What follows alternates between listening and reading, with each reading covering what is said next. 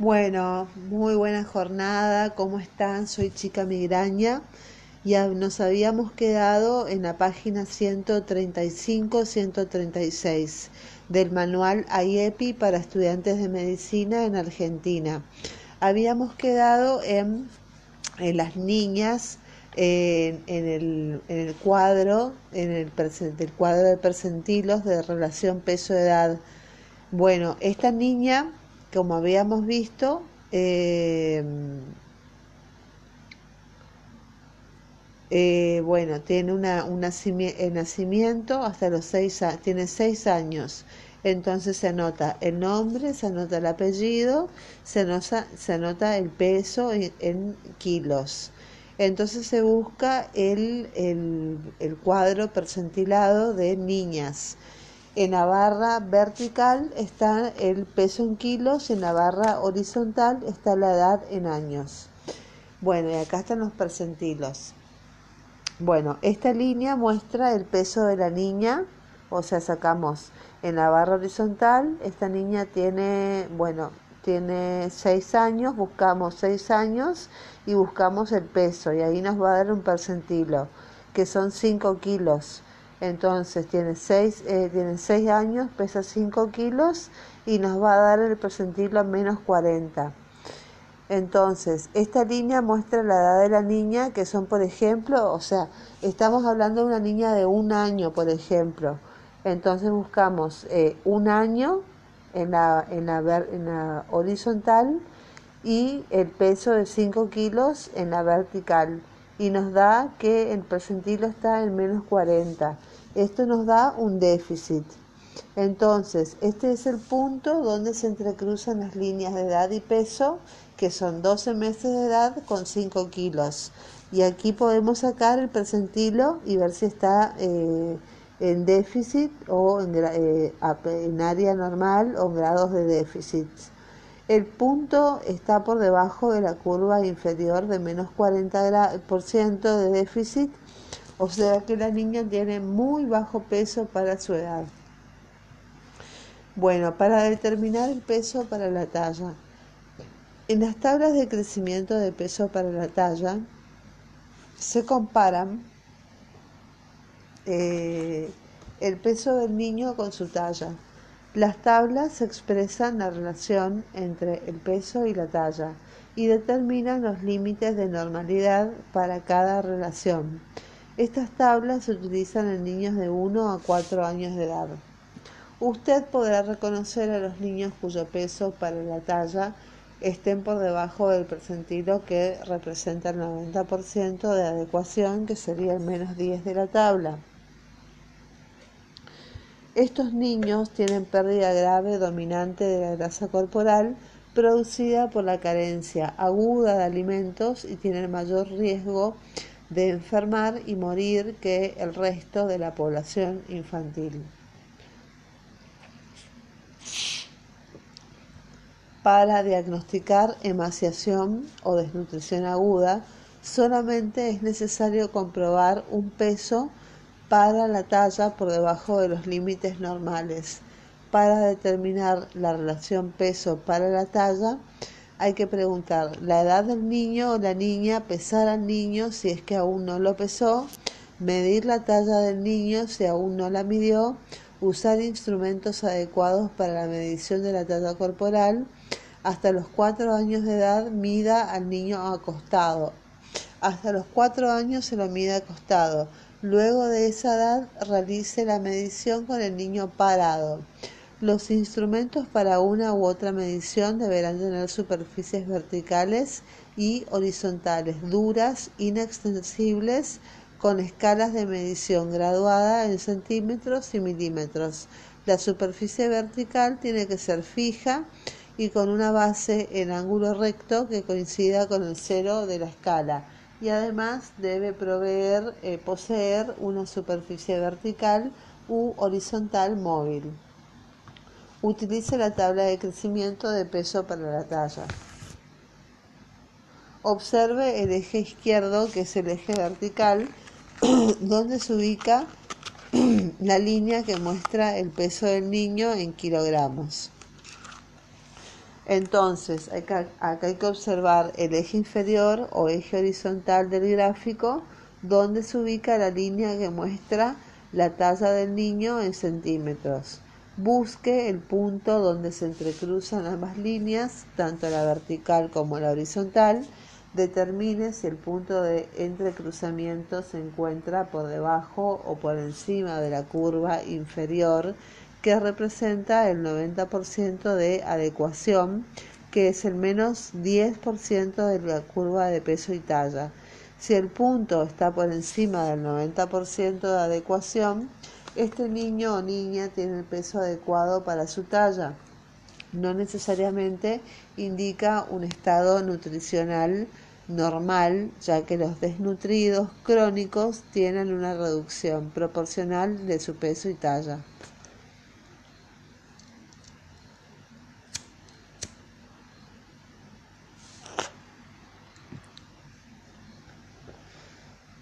Si el punto está por debajo del 90% de adecuación de peso para la talla, el niño tiene un peso inadecuado para la talla. Son emaciados o desnutridos agudos que se clasifican como grado 1, grado 2 y grado 3. Los de grado 1, el punto está entre el 90% de adecuación o sea, menos 10% de la tabla y el 80% de adecuación, que sería menos 20% del gráfico.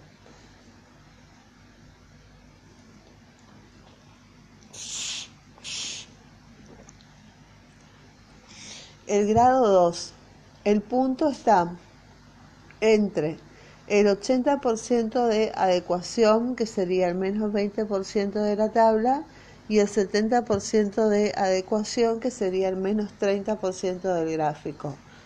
El grado 3, el punto está entre el 70% de adecuación que es el menos 30% del gráfico.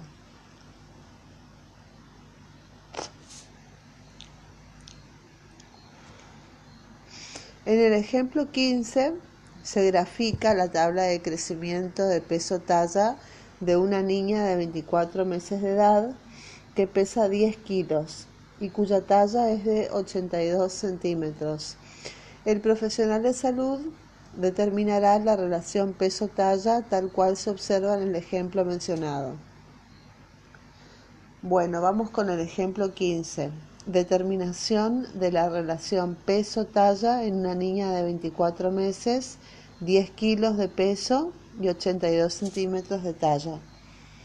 Entonces vamos a la tabla de las niñas de la relación peso-talla. Escribimos nombre y apellido. En la, bueno, como dijimos, en la vertical está el peso en kilos y en la horizontal está eh, la edad en años. Muy bien. Este punto nos representa el peso de la niña que son 8 kilos y esto eh, que sería en la vertical, en la, en la vertical. Y en la horizontal tenemos un punto que representa la talla o longitud de la niña en centímetros. Entonces nos da un punto de entrecruzamiento del peso que son 8 kilos y la talla que son 82 centímetros. Y vemos que el punto está por debajo del 90% de adecuación, o sea que está en menos 10% o sea, diagnóstico, la niña tiene desnutrición aguda. Bueno, pasamos a las 6, al punto 6.2.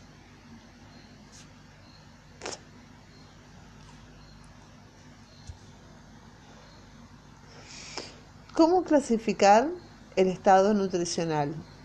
Existen cuatro clasificaciones posibles para la situación nutricional del niño que sería desnutrición grave, grado 3, desnutrición moderada, grado 2, desnutrición leve, grado 1 y no tiene desnutrición. Esas son las cuatro clasificaciones. Bueno, vamos a leer sobre cómo identificar tratamientos y tratar a los niños con estas clasificaciones en el capítulo del tratamiento. Vamos al cuadro 26, que es el cuadro de clasificación para desnutrición. Este cuadro se divide en tres tablas. eh, en, tres clasificaciones. Primero, la de evaluación, la segunda de clasificación y la tercera de tratamiento. Bueno, evaluar signos. Si el niño es menor de un año y tiene un peso muy bajo para la edad, con un déficit de 40% o más, o si se evalúa que un niño de 1 a 4 años con una relación de peso-talla por debajo del 70%, o sea, menos 30, menos 30, o se evalúa un signo de edema en ambos pies, o se evalúan signos de emaciación, se lo clasifica como desnutrición grave, grado 3, y el tratamiento es referir urgentemente al hospital. Si después pasamos a otros signos, tenemos un niño menor de un año,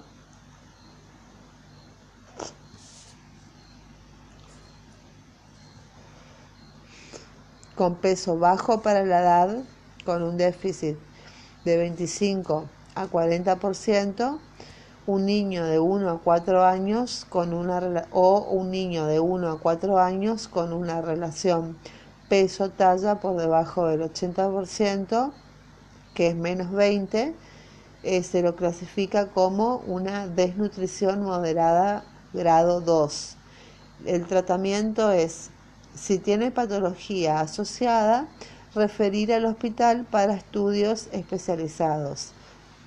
Evaluar la alimentación y calidad de los cuidados eh, del niño. Tercero, dar recomendaciones como se indica en la sección de aconsejar a la madre o al acompañante. Cuarto, hacer consulta de seguimiento siete días después y si no vuelve, iniciar nosotros la búsqueda activa.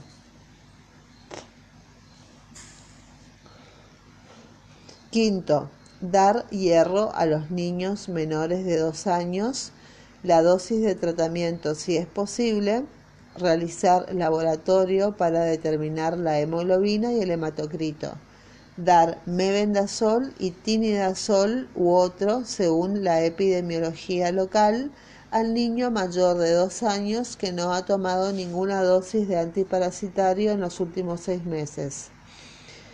Eh, quinto, indicar a la, alimentación complementaria de la madre y del niño según las normas nacionales y séptimo, indicar a la madre cuándo debe volver con urgencia.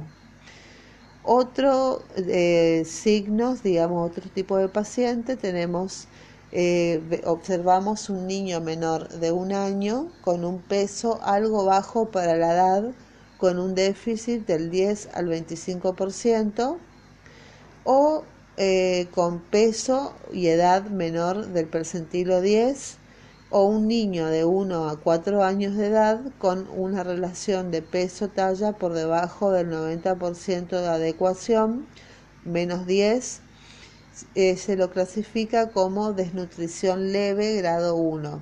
El tratamiento es evaluar la alimentación y calidad de los cuidados del niño, dar recomendaciones sobre cómo se indica la sección, sobre cómo aconsejar a la madre o al acompañante, hacer consulta de seguimiento siete días después, si no vuelve, iniciar búsqueda activa, indicar hierro en dosis preventiva y dar mebendazol, tinidazol u otro antiparasitario según la epidemiología local al niño mayor de dos años que no ha tomado ninguna dosis en los últimos seis meses e indicar a la madre cuándo debe volver con urgencia. El peso para la edad normal o peso para la talla normal es otro signo. Eh, cuando el niño tiene peso para la edad normal o peso para la talla normal es que no tiene desnutrición y el tratamiento es que si el niño es mayor de 4 meses y menor de 18 meses, indicar hierro en dosis preventiva y em, citar para consulta de niños sanos según las normas. Entonces vamos a aprender más sobre cómo evaluar la alimentación y aconsejar a una madre sobre cómo alimentar y administrar líquidos en aconsejar a la madre sobre alimentación y líquidos que está en otro anexo. Bueno, tenemos la hilera roja que es la desnutrición grave de grado 3. Si el niño tiene emaciación grave, visible o edema, hay que clasificar el estado del niño como desnutrición grave grado 3. Dentro de esta categoría se incluye al niño menor de un año con peso muy bajo para la edad, con un déficit de peso de 40% o más, y al niño de 1 a 4 años cuya relación peso para talla esté por debajo del 70% de adecuación, que es menos 30. Los niños que presentan edemas en ambos pies pueden padecer otras patologías, como por ejemplo síndrome nefrótico. Estos niños necesitan ser derivados urgentemente para arribar al diagnóstico correcto de la patología que lo aqueja. Si su centro cuenta eh, con tiras reactivas para búsqueda de proteínas en la orina, resultaría muy útil que usted las utilice. La proteinuria es un signo de síndrome nefrótico. Los niños clasificados en esta categoría corren riesgo de morir por neumonía, diarrea, sarampión y otras enfermedades graves. Estos niños necesitan ser referidos con urgencia al hospital ya que frecuentemente necesitan alimentación especial, antibióticos y o transfusiones de sangre y una atención especializada. La desnutrición moderada, la B, desnutrición moderada grado 2 que corresponde a la hilera amarilla. El niño menor de un año con un déficit de peso del 25 al 40%, que es peso bajo para la edad, y el niño de 1 a 4 años con relación peso-talla eh, por debajo del 80% de adecuación, eh, menos, de, menos 20%,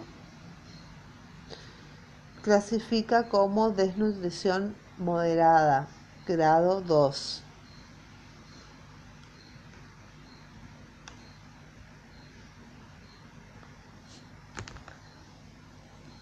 Pasamos a la otra, al, otro, al otro nivel que es la desnutrición leve grado 1 que también corresponde a la hilera amarilla.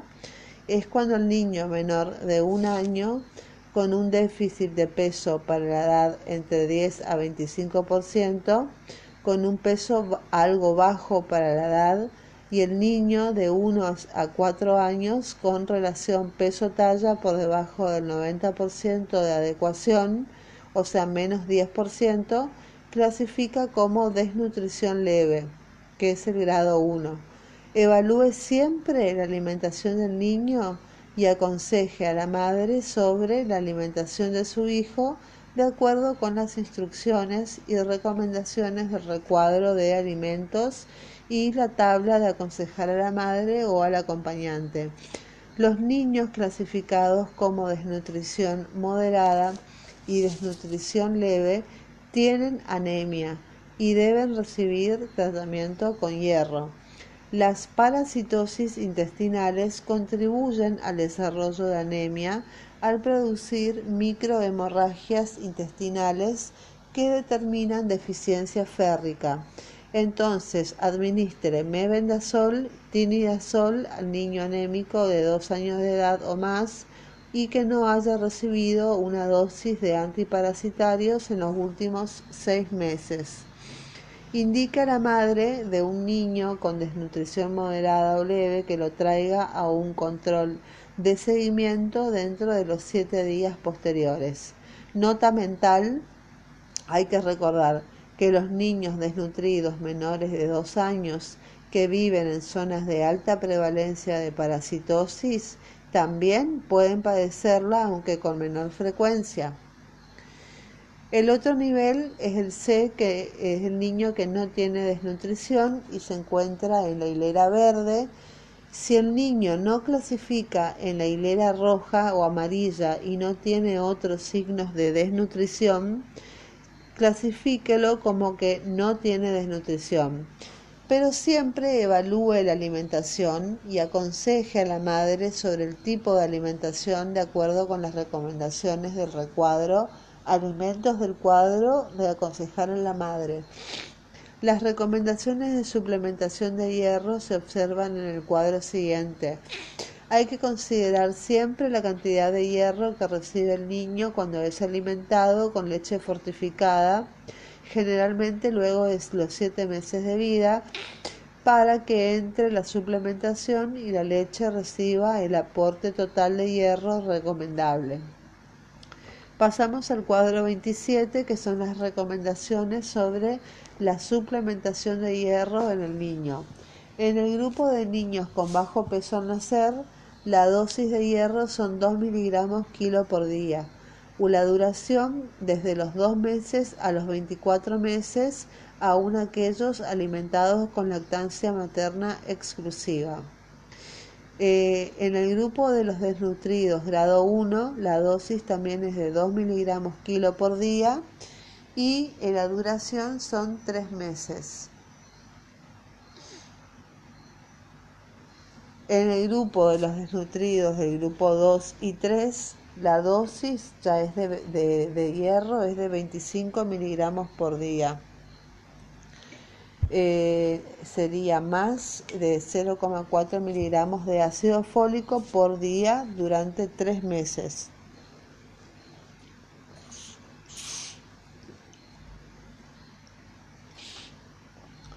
En el grupo de los anémicos diagnosticados, la dosis de hierro son 25 miligramos por día durante tres meses y en el grupo de los niños que no reciben leche, fortificada, dar 2 miligramos por kilo por día de hierro desde los 4 meses hasta los 12 meses mínimo. Los niños eutróficos de peso adecuado y normal al nacimiento que consumen a partir de los 6 meses de leche fortificada generalmente no requieren suplementos de hierro y por otro lado en aquellas zonas con alta prevalencia de anemia es conveniente suplementarlos por estar seguros de que todos los niños reciban 2 miligramos por kilo por día de hierro. En el, en el ejemplo 16 vamos a observar cómo se anotan y circulan los síntomas y signos al verificar si hay desnutrición o anemia. El ejemplo 16 es Antonio, que tiene nueve meses, Pesa 5 kilos y mide 68 centímetros. La temperatura corporal es de 36,8 grados centígrados. Llegó al servicio de salud porque sus padres están preocupados por su diarrea. No tiene signos generales de peligro, no presenta tos o dificultad respiratoria, ha tenido diarrea desde hace 5 días y fue clasificado como deshidratación leve. No tiene fiebre, problemas de oído ni de garganta. A continuación, el profesional de salud verificó la presencia de signos de desnutrición y anemia. El niño no tiene emaciación visible grave, presenta palidez palmar leve, no tiene edemas eh, en ambos pies, el trabajador de salud usó el gráfico de peso para edad a fin de determinar el punto de entrecruzamiento del peso de Antonio con su edad. Los pasos que siguió el profesional de salud fueron, primero utilizó la tabla de peso-edad y anotó menos 40% en el lugar correspondiente y circuló el ítem peso muy bajo para la edad. Y en segundo lugar, Luego, observando el cuadro de procedimientos, clasificó a Antonio como desnutrición grave. En el ejemplo 16 se muestra cómo el profesional de salud anotó los datos en la parte superior del formulario de registro de atención de Antonio y en los correspondientes recuadros de que son verificar si tiene desnutrición y anemia que se ve en el ejemplo 16. Hay un cuadro que dice formulario de registro de atención del niño de dos meses a cuatro años de edad, donde se pone nombre, edad, peso, talla, temperatura axilar, preguntar qué problemas tiene el niño, se pone diarrea, se pone si es una visita inicial, en este caso sí, y la visita de seguimiento no es evaluar y acá hay que encerrar en un círculo todos los signos presentes, verificar si tiene desnutrición o anemia, determinar el peso para la edad menor a 40, el peso para la talla y verificar si hay edema. Si el peso es muy bajo para la edad o para la talla, eh, se marca con un círculo. Hay que mirar las palmas de las manos, si tiene palidez grave o un poco de palidez, si tiene signos de edema, si tiene peso bajo para la edad o para la talla, si tiene peso algo bajo para la edad o la talla y si tiene peso normal para la edad o para la talla, que es una desnutrición grave tipo 3. Bueno, 7. Verificar los antecedentes de vacunación del niño. En todos los niños enfermos, pregunta la madre cuál es el problema del niño. Verifique si existen signos de peligro general. Pregunte si tiene tos o dificultad respiratoria y diarrea, fiebre o problemas de oído o garganta. Eh, compruebe si tiene desnutrición o anemia eh, y siempre verifique sus antecedentes de vacunación. En todo niño que consulta para un control de salud hay que verificar los antecedentes de vacunación. Al verificar los antecedentes de vacunación vemos que en el nacimiento la vacuna es de hepatitis B, y, vacuna BCG. A los dos meses se le hace la hepatitis B1, la vacuna Sabin, que ya no existe más, y la DPT1, la de la Hemophilus influenza tipo B1 o cual la cuádruple. A los cuatro meses eh, también se le aplica bueno, la Sabin, que ya no existe más, y la DPT2 la, también la vacuna de la hemófilos influenza 2, la segunda dosis o la cuádruple. A los seis meses la vacuna tiene que ser la hepatitis B, la segunda dosis, eh, y la eh, DPT, 3 la hemófilos influenza 3 o la cuádruple. Al año tiene que tener la triple viral, la hepatitis A, y a los 18 meses tiene que tener la Sabin, que no existe más, y la DPT4, la, la eh, Hemophilus influenza B4 o la cuádruple. Esas son las normas nacionales de vacunación en la Argentina. Decidir si el niño necesita ser vacunado en esta consulta hoy o si la madre debe regresar a vacunarlo otro día. Nota, Recuerde que no existe ninguna contraindicación para vacunar al niño enfermo cuando el niño está en condiciones de irse a su casa y evaluar la alimentación y verificar si existen otros problemas. En todos los niños sanos o enfermos, revise sus antecedentes de inmunización. Siempre hay que preguntar si han recibido todas las vacunas recomendadas si necesitan alguna vacuna ahora. Utilizar el calendario de vacunación recomendado. Puede ser útil tener eh, el mismo, el, el calendario al lado, a mano, y evaluar y clasificar el estado de cumplimiento del mismo. Administrar la vacuna recomendada cuando el niño tenga la edad adecuada para esa dosis. Si el niño recibe una vacuna mucho antes de la edad recomendada, su respuesta antigénica puede no ser suficiente y no quedará adecuadamente protegido de la enfermedad contra la cual se vacunó. Por otra parte, cuando el niño no recibe la vacuna a la edad recomendada, se corre mayor riesgo de contraer la enfermedad.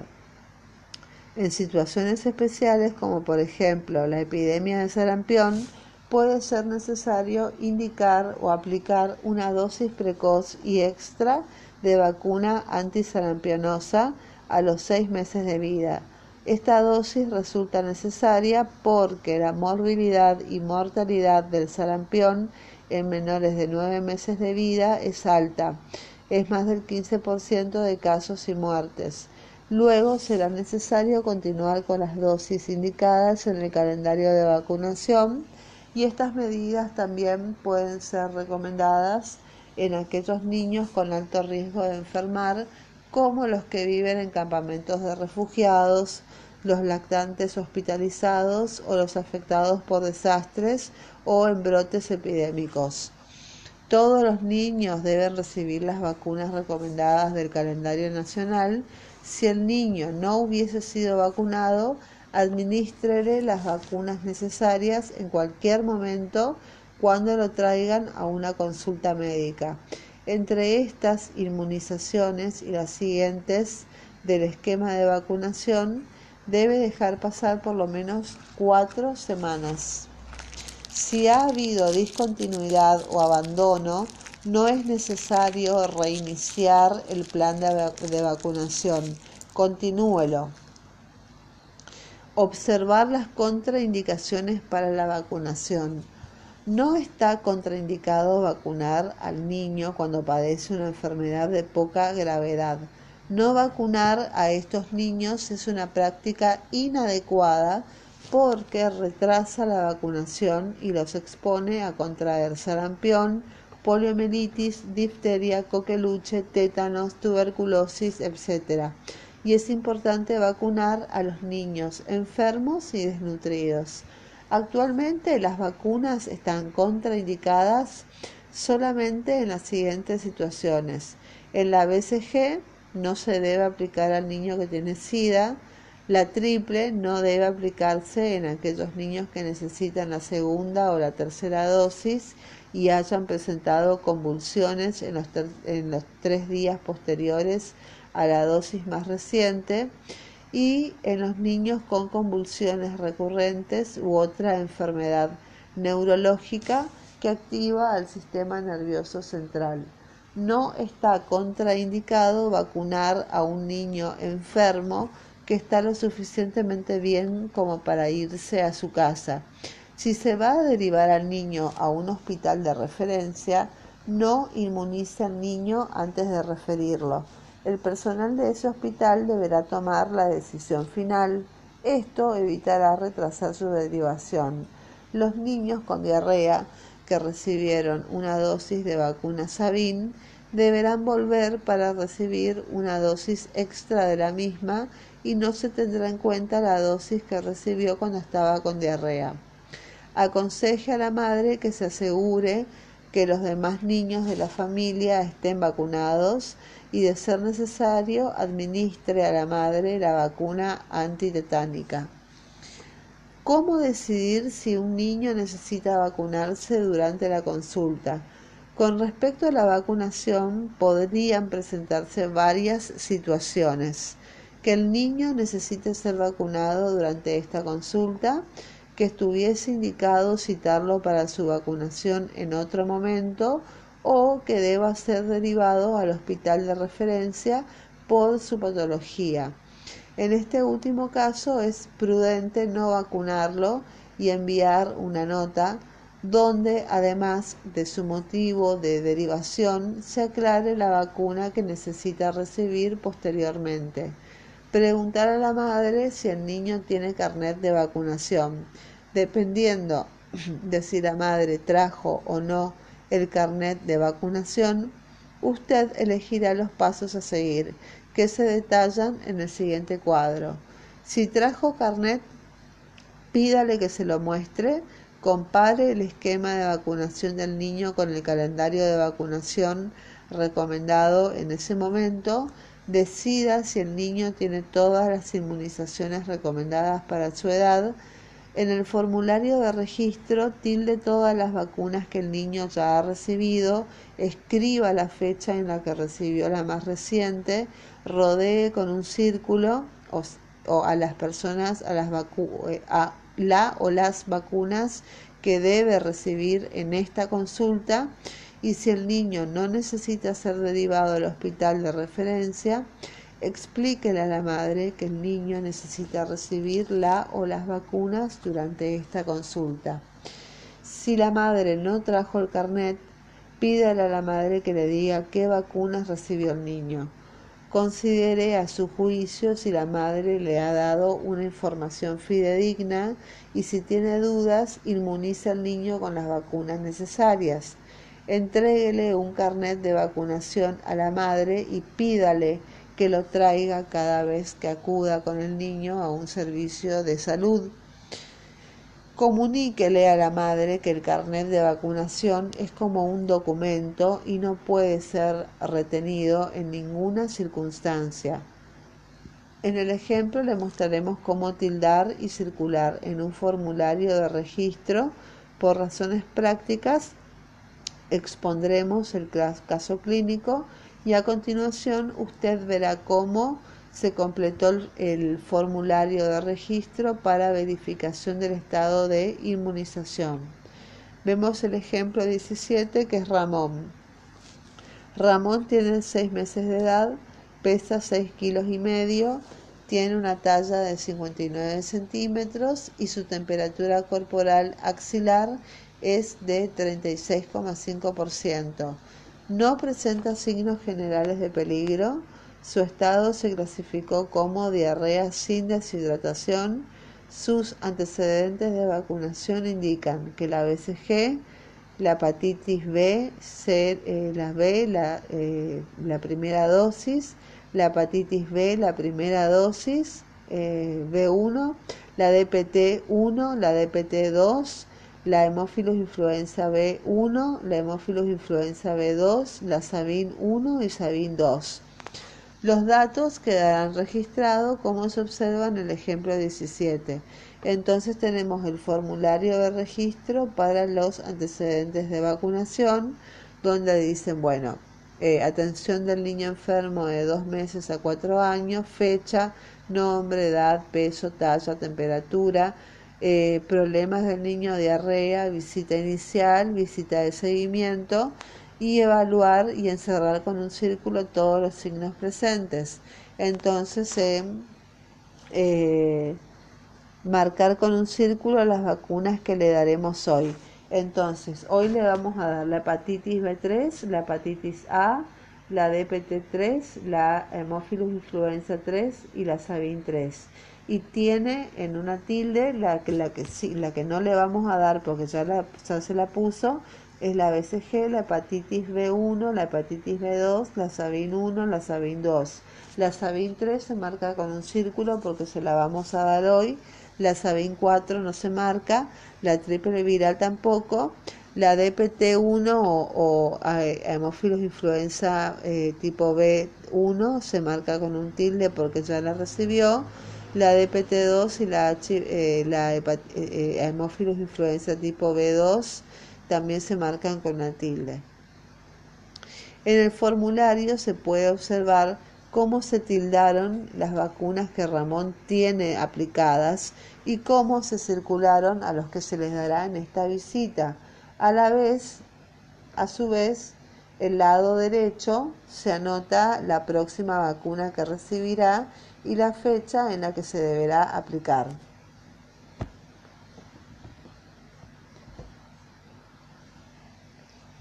Evaluar otros problemas. En todos los niños enfermos, preguntar a la madre por el problema del niño, eh, verifique si hay signos generales de peligro, pregunte si tiene tos o dificultad respiratoria, diarrea, fiebre, problemas de oído y garganta y verifique si tiene desnutrición, evalúe la alimentación y el estado de inmunización.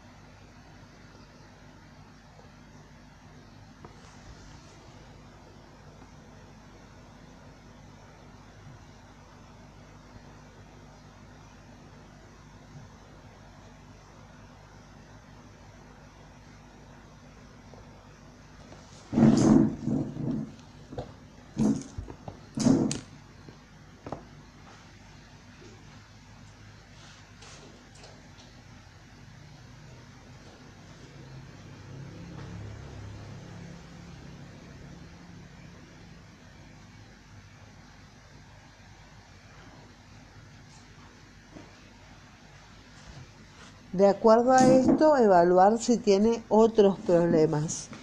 Hay que tratar cualquier otro problema de acuerdo a su experiencia, preparación y criterio médico.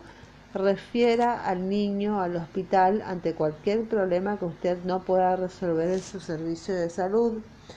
El cuadro que dice evaluar y clasificar le recuerda que debe evaluar otros problemas que el niño presenta, es decir, completar el examen físico. Debido a que el cuadro no cubre todos los problemas de un niño enfermo, usted evaluará ahora otros problemas que la madre le haya comunicado, reconozca y trate cualquier otro problema de acuerdo con su preparación, experiencia y criterio clínico. Refiera al niño al hospital cuando tenga algún problema que usted no pueda tratar en su servicio de salud. El último recuadro de evaluar y clasificar tiene una advertencia muy importante.